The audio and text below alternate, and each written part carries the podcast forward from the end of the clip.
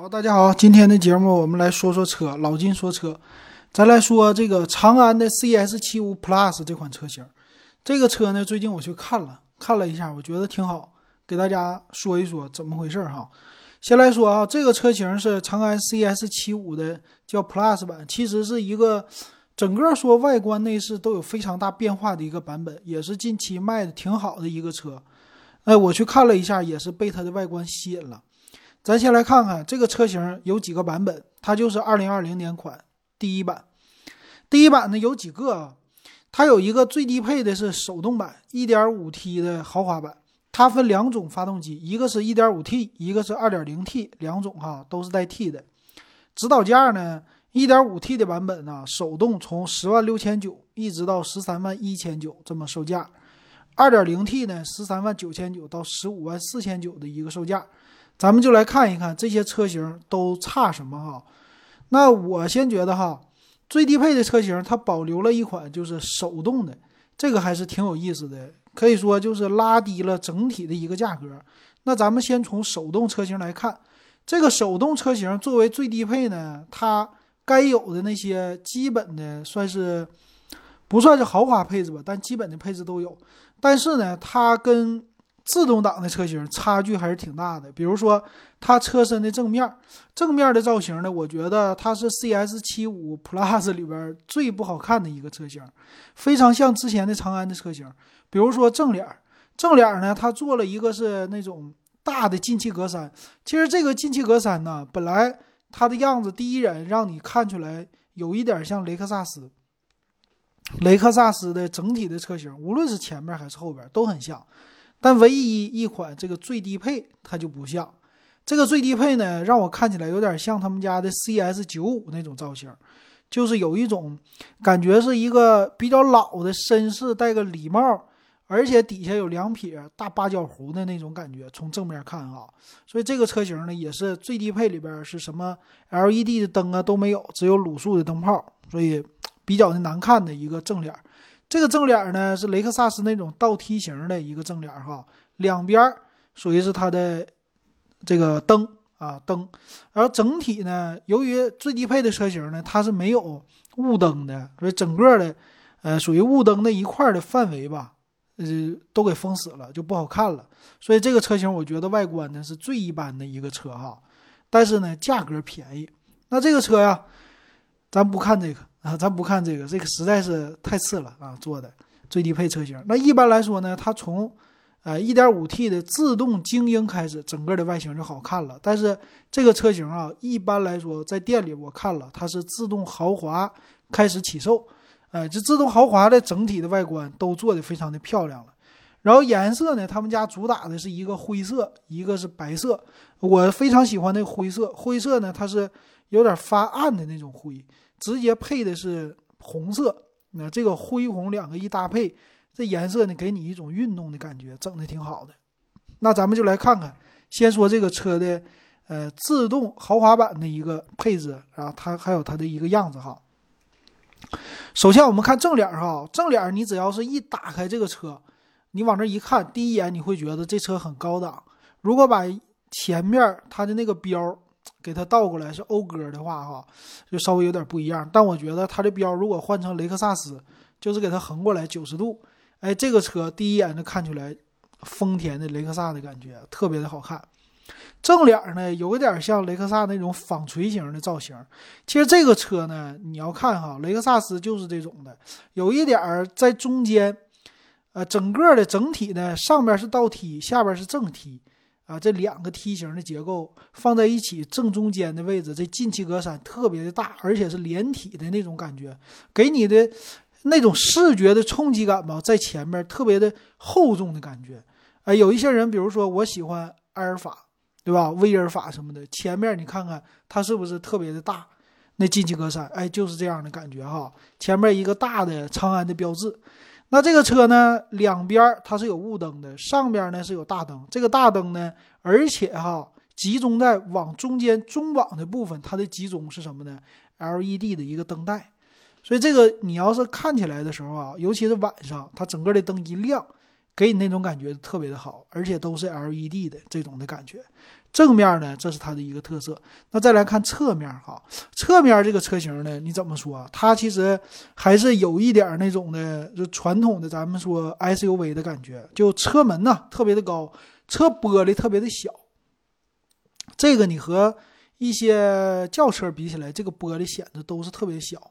那整体呢，它是一个流线的造型，从前到后。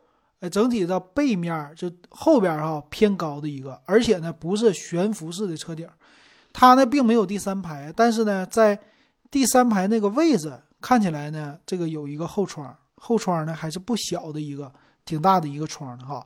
这个整体的感觉呢，我觉得这次哈，我刚才看了一下对比，非常像丰田的阿尔维斯。其实你看哈，这个侧面你拿它。呃，比较一下像谁家呢？它也还真没有特意像谁家，但是跟丰田还是我觉得阿尔维斯还有那么一点点相像的，但是它具有运动的感觉。比如说，它有一个红色的整个的线条的，这属于是在腰线底部衬线的这个位置，而且呢，在发动机左边，咱们说这个左裙板在你轮子上方的位置哈，后视镜的底下这个位置，呃，一般。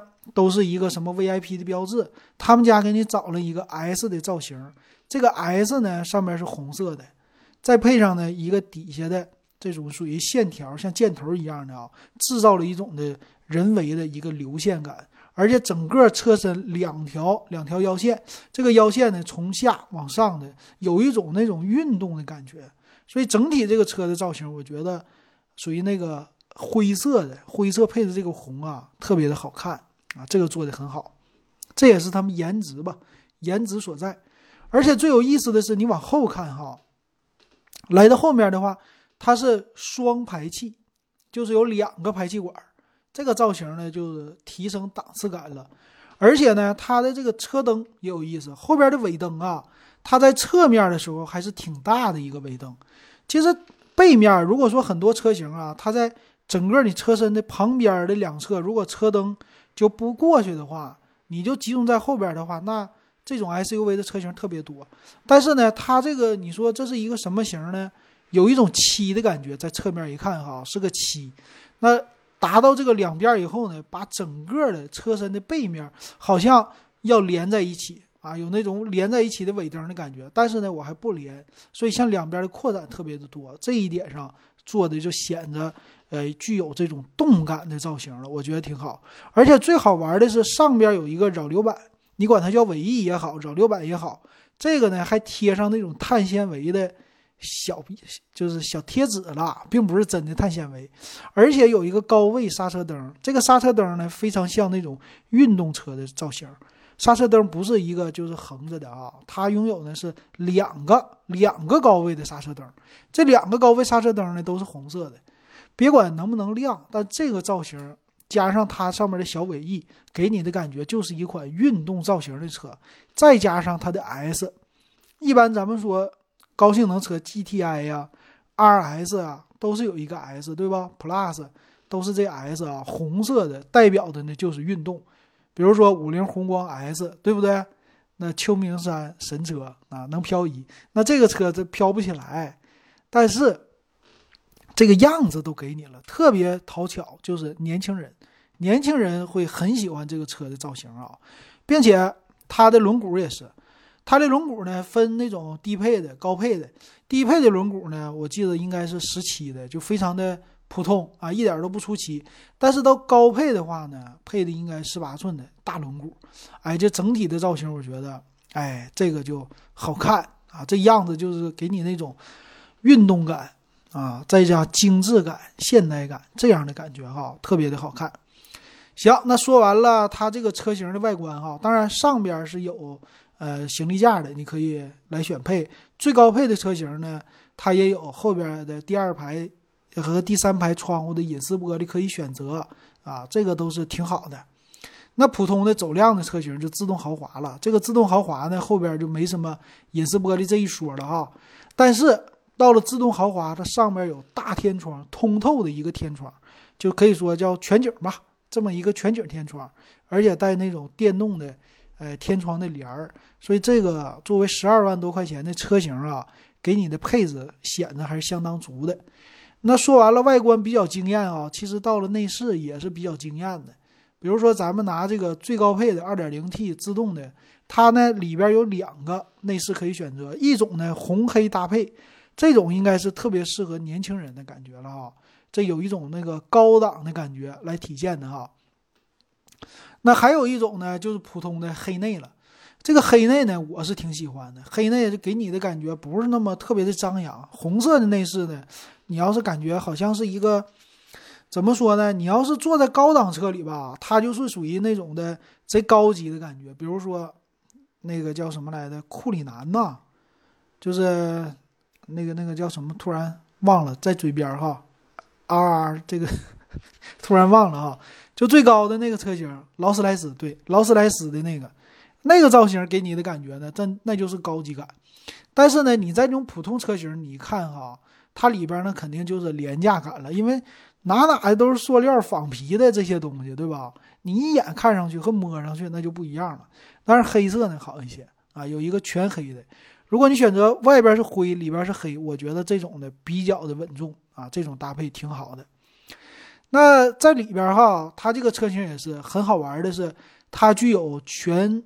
液晶的一个仪表，这个液晶呢，其实还不是真正的全液晶，在中间的部位哈，你的仪表盘的部位啊，它是一个中间的部分是液晶的，在普通的啊，就是中配车型吧，两边呢作为一个呃仿的仿液晶的一个表，而且呢中间的部位是一个时速表，两边呢一个是水温，一个是汽油的含量容量，那这两个其实两边我觉得是最有点。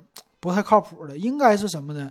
两边一个时速，一个转速啊。你这个正常汽油，你就放在中间的仪表里就行了。所以它这个仪表的造型，我觉得第一眼哈有一点那么别扭。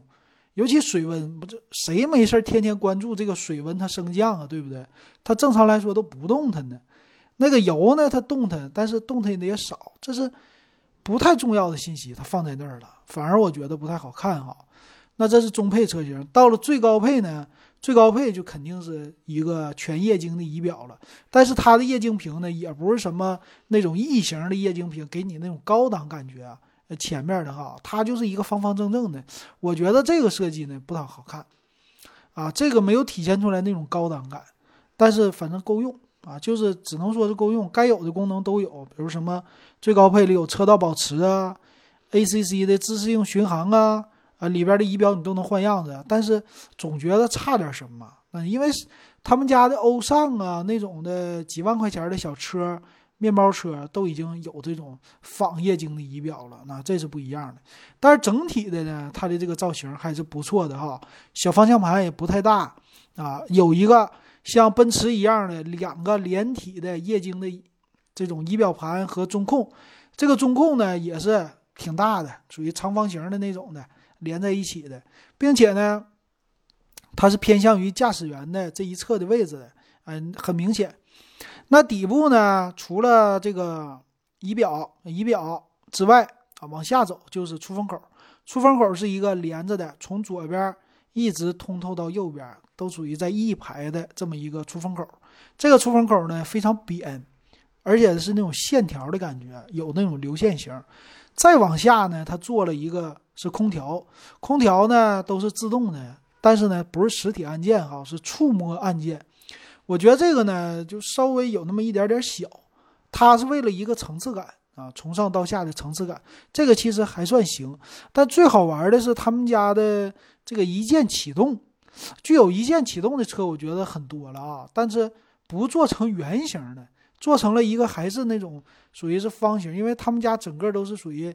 梯形的那种的不规则的一个结构，给你这个结构呢，属于看起来比较的运动，但是呢，它少了那样的感觉。我觉得，呃，这些设计可以看一看哈。你这个部位啊，如果是做成一个红钮，比如说我看看最高配啊，最高配呢，它用的还是一个呃黑色的按钮。其实这个整体的感觉哈，并没有那种高级感。我是感觉这是一个设计的败笔。因为它这个地方呢，给你的你正常人来说哈，你不知道它是一个一键启动的位置。你正常一键启动都是个圆的，圆的呢，如果用银色的来做的话呢，可能会好看一些啊，这是我的感觉，不知道大家是不是这样哈？呃，其实我看了 MG 的罗孚，MG 叫什么来着？咱们国内的，反正 MG 那款车吧，它呢。把一键启动放在了仪表，就是方向盘上。方向盘上这一放呢，就给你那种好像是属于赛车或者跑车的感觉了。那个很讨巧的一个设计。这个长安的设计呢，就是差一点啊，还差一点。那底下呢还行，底下有十二伏的一个充电口啊，没有什么点烟器了，再有一个 USB 的接口，挺好。那到下边呢，挡把的位置啊，我觉得这又是一个小败笔的体现。这个挡把呢，其实还是还行。不是说不好哈，挡把的位置呢，它是那种属于叫飞机仪表的推杆的感觉吧？啊，你可以咵往上一推，这种比较传统的一个挡把，一捏一个的，并且有电子刹车。到那个后边呢，你还有一个转盘，这个小转盘呢，属于多媒体的控制了呗？这多媒体可以控制你的一个驾驶模式，它也没别的啊。然后有电子手刹，但是呢，比较扯的是哈，它的这个。仿仿就是在换挡的挡杆的位置哈，它本来是一个爱信的六 AT 的变速箱，这变速箱呢还挺不错，但这个挡杆呢有一点的那种旧的感觉，而最有意思的在旁边哈，它搞了几个像按键一样的这种的设计，它给你标志的 PR、ND 这些档位，但是这个呢，我们知道要是在高级车里边，你点一下这是个按键，但是呢，我摁了一下这假的。啊，它就是为了给你做一个造型，那这个装饰还不如没有呢。我感觉有了这个，我倒想按去了。所以这一点我觉得设计的不太好哈。那还有一点就是它整个的车内啊，在前排的空间呢，造型都非常好看。尤其是你往上看哈，你要是往上看的话，你在头顶的位置，它有一个就控制天窗的这个按钮，还有呢。啊，这个灯，它的这个灯啊，这个造型我觉得挺好的。里边是一个那种灯带，啊，就是在你的整个的上面哈，脑袋上面，这个灯带的感觉呢，挺不错的，挺好看。而且按钮特别多，有七个按钮，啊，这个按钮做的确实相当不错了哈，有那种高级车的一个感觉。还有一个就是它的天窗。天窗呢，这属于是全景的前后的那种天窗，然后前面我没打开哈，可能是前面能打开啊。这个也是给你那种比较高级的感觉，很多人估计挺喜欢这个天窗的，买这款车啊。但是呢，我要说一下它的后排，后排呢我乘坐了一下，这个感受比较一般。前排呢还不错，前排座椅呢还算是中等吧，你也不能说特别软。也不能说特别硬，但是后排这个座椅我给它要打一个差分了。这后排的座椅偏硬、偏直、偏平，任何的什么包裹的感觉呀都没有。而且中间的位置呢，你基本上坐人也是很费劲的，也非常平溜的感觉。那这个要长时间坐呀，在后排可能不会带来特别太好的一个感受啊。反正我第一下坐上去，我就感觉有一种那种板凳硬的感觉。不知道买了这款车的朋友们有没有这样的感觉哈？那但是呢，它的第二排座椅是可调的啊，也可以放倒。放倒的话呢，整个后边的这空间呢就是一个平溜的了。那再来看后边的后备箱的吧，后备箱的位置呢，我也看了一下。其实啊，这种 SUV 的车型，我感觉它的后备箱还是有一点这空间一般的。啊，你怎么说呢？嗯，你也不能说它的后备箱空间特别的小，它不小，但是呢，它往下的进深不太大，啊，就是往前倒是挺大，而且呢，整个的这个地台呀偏高，因为它 SUV 嘛，它不像轿车那样往里边好放东西，啊，相对来说有点高，底下也没那么大空间，只有上边的空间。那这个呢，其实容积啊。相比来说，我感觉跟那个两厢轿车差不多，没什么太大区别啊。这是我对它的后备箱还不是特别的满意。当然，你正常家用是完全够用的了，这后备箱，并且第二排放倒，拉点什么冰箱、洗衣机也能拉，就是有点高啊，这是它的一个缺点。那基本上这就是这车的造型了哈。我觉得这车如果小两口、年轻人开的话，前面是绝对绝对的，你会觉得非常好。但是到第二排你要坐着。啊，给他打的分儿吧，高级感呢和这个就差一些了啊，这是我的坐上去的一个感受。行，然后呢，我们再来说一说它的一个配置表吧。配置表呢，咱们来看一下。我打开这个配置表哈，呃，配置表呢，它的车型还是挺多的吧？配置表呢，车型有一个、两个、六个，一共六个车型哈。那咱来看看区别都在哪？你看最低配到最高配呢，差了将近五万块钱，差了四万八千块钱啊。那咱来看哈，首先它是一点五 T 和二点零 T 的两种发动机，说是呢都是他们家的叫蓝鲸的一个发动机啊。这个发动机也是说挺受欢迎的嘛啊，他们家自主研发的。那马力方面呢，这个咱们简单介绍一下，比如说一点五 T 功率一百三十一千瓦。二点零 T 的功率一百七十一千瓦，这个有媒体评测说完全够用。呃，扭矩呢，一点五 T 二百六十五牛米，呃，二点零 T 的三百六十牛米啊，这也是不错的哈。再来看它这个车呢，发动机啊都是四缸的一个发动机，那它的一个转速，比如说一点五 T 一千四百五到四千五百转，但是二点零 T 呢最高三千五百转就够了啊，这个不一样。并且这个车呢都能用九十二号的汽油，属于缸内直喷的，挺好。那在整个缸体的技术啊不一样，缸盖都是铝的。一点五 T 的呢缸体是铝的，二点零 T 是铁的，这有一点不一样。全系呢上来都是国六的，国六 B 啊，这个都没有国五的车型，这一点挺好哈。变速箱方面呢，最低配的是手动的六档变速箱，那剩下两种呢，一个是。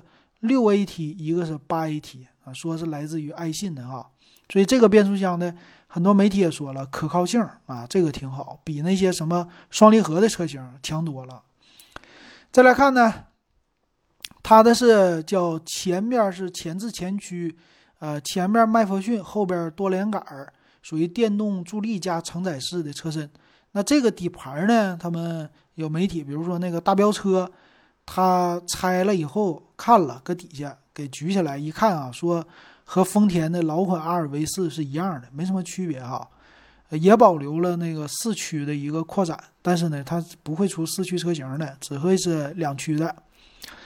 所以这个底盘呢，你可以说算是咱们国内最喜欢的吧。哈弗 H 六也是往这上来做，对吧？很多车型都是仿照阿尔维斯的底盘。那它的轮胎呢？这几个车型有一点不一样。其实轮胎呢都是二五五低配的车哈，二五五六五的十七寸的胎。然后再中配一点的呢，自动豪华开始二二五六零十八寸的，再往上呢十九寸的一个轮毂，然后就扁平比可能少一些哈，别的一样。前后呢都是通风的盘刹，再加上电子驻车，就是电子手刹。非全尺寸的轮胎啊，这个全系没什么区别，都一样。那在安全性的配置呢，我觉得也是给的挺足的了。比如说主副驾驶的气囊有，前排的侧气囊也有，侧安全气囊啊，这个也是挺好用的啊。前排有，后排全都没有的。但是呢，在高配车型上，比如说自动豪华开始就十二万四千九开始啊，就已经有了侧气帘了。啊，这个侧气帘也是非常的有用哈，所以我觉得它的安全性配置在这个价位来说还是挺高的。现在国内的国产车啊，安全性配置做的也都挺足了，挺好。全系呢标配胎压胎压监测啊，现在属于二零二零年必须要有的。那全系我看了哈，有什么 ABS 啊、ESP 啊这些车身稳定都有。等到高级一点的车型，比如自动尊贵的，就是1.5和 2.0T 的最高配，他们是有并线辅助、疲劳驾驶全系都有。车道偏离呢，只有 2.0T 最高配有一个车道偏离预警，就是 ACC 的自动自动那个巡航这个功能啊。1.5T 最高配开始一直到 2.0T 都有九个前方预警碰撞啊，还有一个主动刹车，这些都有。所以前面呢，在保险杠底下是带雷达的一个，那别的没有哈。再来看，它有一个雷达，雷达呢，除了 2.0T 最高配以外，哈，前面有雷达，剩下都是后边雷达。但是呢，都有倒车影像，全系都有哈。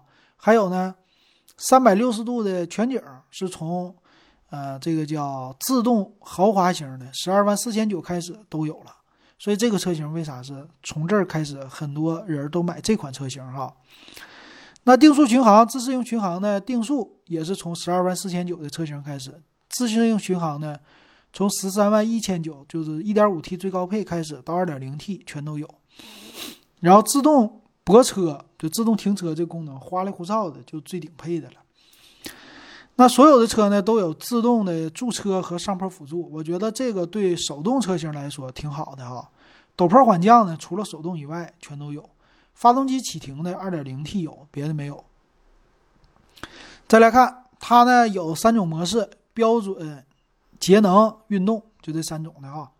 那天窗方面呢，1.5T 的自动手动最低配是那种普通的天窗，剩下车型呢都是全景天窗。这个全景天窗的提气啊，但是怎么说呢？如果说你要整个车顶行李架放点东西，你这天窗就不能用了，对吧？你就看不见上面了吗？所以你这车型你就不能往上装东西啊，这个是一个小差别哈。那铝合金轮毂全系都有啊，电动后尾门呢，从十三万一千九的开始就都有了。那车顶行李架呢，也是十二万四千九的开始就给你标配了。再来看，有发动机电子防盗、远程启动、车内中控，这个是整个中控锁啊，整个全系都标配的。尤其这个远程启动，可能是夏天的时候很适用哈，夏天冬天都很适用。那智能钥匙啊，还有什么无钥匙进入啊，这些车型最好玩的是，呃，什么呢？这个最低配的一个 1.5T 的自动挡的车型，竟然是没有。啊，没有遥控钥匙，只能用普通钥匙，这一点是特别特别奇葩的一个事儿。然后无钥匙进入呢，只有最顶配的车型是整个前排两个，但别的车型只有主驾驶位才能无钥匙进入，这一点有点尴尬哈。很多的像我那个帝豪，六万多块钱的车子，前面两边都已经有了无钥匙进入，啊，它没有，但是全系都标配无钥匙启动。方向盘呢，皮质的，而且最好的是呢，方向盘调节上下前后四项调节，这个比很多车型强，我觉得挺好。方向盘呢都是多功能，只是呢在最低配车型没有定速巡航，这一点差一点。电脑呢，行车的，除了最顶配之外哈，别的都是七寸的，就是我刚才吐槽的这个液晶仪表哈，两边你给我做一个水温，做一个那个啥。做一个那个油量的这个一直放在两边，感觉还是不太好的。再来看吧，它的座椅呢都是仿皮的座椅，二加三的座椅布局啊，没有什么呃真皮的，也没有说低一点的织物的，还不如说手动版上个织物的，价钱再往下降一降，降到九万九千九得了，对不？很多人还是比较喜欢织物座椅的啊，但是毕竟它是第一款哈，CS 七五 Plus 的第一款。等到后边呢，说不定它慢慢会降低的配置的，然后把价格往下降一下啊。再来看座椅的电动调节呢，十二万四千九开始，主驾驶位就有了，但是副驾驶你想有呢，那不好意思，你得上到最顶配才可以，所以一般也用不着吧。那座椅呢，基本上就是这几项调节呗，高低啊，前后靠背啊，就没别的了啊。然后头枕也可以调。那最顶配的车型呢是一体式的，啊，不能调节。再来看吧，再来看还有什么其他配置啊？有一个，呃，第二排的座椅都可以来调的，而且呢四六比例放倒比例来调的，这一点挺好。那全系呢都有前排中央扶手，后排呢中央扶手啊，最低配的车型没有，十二万四千九开始都有，但是呢它差一个杯架，十三万一千九的车型才有杯架，这个也是啊，做了一个小小的。搭配的改进，实际呢，哎，轿车里边五六万块钱的，六万块钱多一点的车型里边全都有后排杯架，反正这个东西也不算是太实用的一个配置吧，因为你要是一直坐人多就用不着。那它的一个中控中控的大屏哈，它是十二点三寸的，全系都有啊，这点挺好哈。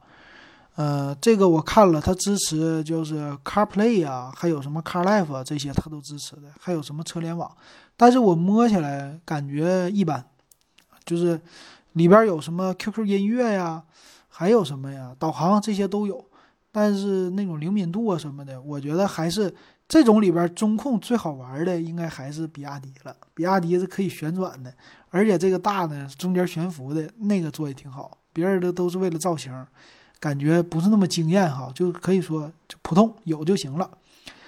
那喇叭，车身喇叭哈，手动的最低配呢还有六个喇叭，但是自动的最低配呢只有四个喇叭，最顶配是八个喇叭啊，这不一样，有语音识别、WiFi 热点。那车灯方面呢，十二万四千九开始都是 LED 的车灯了，并且带那个近光、远光都是 LED。那低配的车型都是卤素啊，就那两款低配的。然后自动大灯全系标配啊，前面的雾灯、辅助转向灯啊，这些都是十二万四千九开始就有了。然后有一个大灯的高速呃高低可调，全系标配。电动车窗呢，全系标配。那个车窗的一键升降哈，这个是主驾驶位的，基本上是除了最低配都有。那最高配呢是全车的车窗一键升降。车窗防夹手呢，自动最低配没有，手动的都有啊。你说这搞笑吧？然后外后视镜呢都是电动调节的，但是加热十二万四千九开始才有。记忆呢最顶配，折叠也是最顶配哈。再来看吧，还有什么？还有就是后雨刷全系标配，空调呢最低配的车型就是自动手动的车型都是手动空调，剩下都是自动空调。后排呢全系都有出风口啊，这个挺好的哈，别的没啥了。那这个价格呢，咱来看看啊，它是十万六千九、十一万四千九、十二万四千九，其实中间的差别的配置啊，我感觉哈，主要来说都是什么后尾门啊。呃，安全性的有那么一点的配置，呃，安全性就主要是侧气帘啊、侧气囊啊，然后一个并线辅助啊这些的，然后什么炫一点的自动泊车呀，这些都是还行，不算是什么太重要的一个功能吧。所以我的感觉，它的走量车型应该十二万四千九的这款啊车型，全下来的话算完将近十四万吧，因为购置税还得九千多块钱呢。全系的话，然后那个一点五的自动最低配，这个是最不适合推荐的。这个自动车型呢，它啥也没有，肯定是没人买的了。所以你起步就十二万四千九买自动挡，要么就买手动挡。但是手动挡不好看，所以我估计也是很多人走量就十二万四千九这个了，没别的了。但是也有媒体说建议你买最顶配十十五万四千九。啊，啥都有了，长途自驾呢，ACC 自适应巡航啥都有，挺好的。但我觉得可能今年受疫情影响，很多人钱不够。最后呢，咱们来比较一下，我现在用的懂车帝的 APP 啊，用懂车帝的网站，它有一个 PK 功能，挺好。这 PK 功能呢，他们家把整个的外形啊，全部都给啊给你那啥了，都能做对比，这一点比汽车之家强。那我们最后来对比一下哈，就对比哈弗 H 六吧。那毕竟这两款车型价位呢相当，嗯，还一个就是它是为照着哈弗 H 六去冲击的，但不一定能冲击成功哈。首先来看这两款车型，本来我想比较阿尔维斯的，但是阿尔维斯呢，他们是在这个网站上比较不了，在手机上能比较。然后我看了一下，大家也可以看看啊，它跟阿尔维斯。简直了，侧面背面都特别的像，就正面呢属于是雷克萨斯的那种感觉哈。那咱们来外观呢、内饰的都对比一下吧。比如说他们两个的内饰，我觉得还是挺像的。它这个和哈弗 H 六啊，他们俩都是那种的，就是贯通式的这么一个感觉。然后仪表盘呢，没有哈佛的好看，哈佛的呢做的那种感觉就是。属于传统的运动型的，那整的挺好。然后再来看看这个什么排档啊，就是挂挡杆啊、手刹呀这些。哈弗 H 六呢，这个叫什么 GT 版呢？H 六的自动 GT 进擎版二点零的哈，都是最顶配的。嗯，哈弗 H 六做的鸡腿的感觉啊。这个内饰呢，他们俩还是有那么一些区别的吧？啊，然后。后排的空间，这两个车型也是在第二排呢。我觉得也是没有哈弗 H 六做的好看。这个哈弗 H 六呢，给你的感觉就是比较不错的那种的包裹呀，或者说，呃，有一种反正能坐进去的不平溜的，不是那种特别平的感觉。这个呢，车型这个 CS 七五 Plus 就是稍微有点太平了，前排都挺好的。天窗这俩呢，顶配都是那种大天窗，啊，天窗控制键呢，天窗的一个控制键我看看啊，它这里边还没有比较。我觉得天窗控制键的话，还是这个 CS 七五的 Plus 整的挺好的，挺好看的啊。那前面呢，看它的车身外观，车身外观这两个来对比的话，大小啊什么的。看起来都差不多。那车身的背面、侧面啊，整体的外观我都觉得 CS 七五 Plus 是占有非常大的优势的，非常好看。但是哈佛的呢，就是有那么一点的胖圆啊，有这种感觉，还是比较传统的感觉哈。在颜值方面，那都是哎这个 CS 七五 Plus 直接秒掉了哈佛 H 六啊，这是一个对比。那剩下的呢，他们俩的轴距。啊，刚才这车轴距我没说啊，这车车长四米七，轴距呃两米七一，宽呢一七一零啊，不对，宽一八六五，整个的长宽高呢都是 CS 七五 Plus 占优势。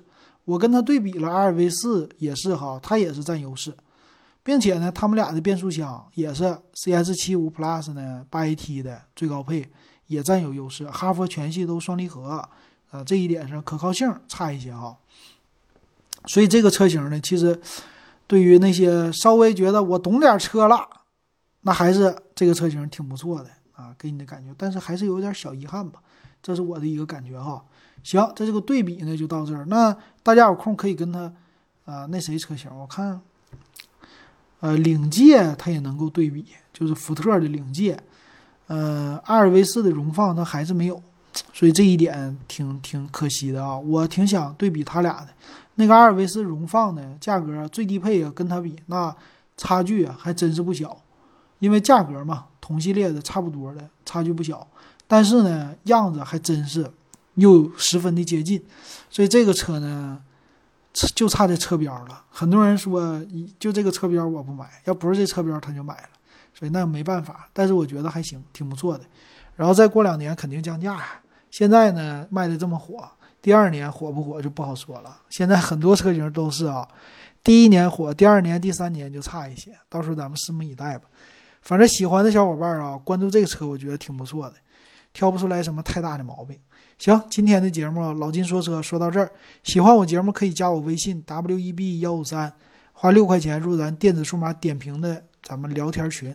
好，今天说到这儿。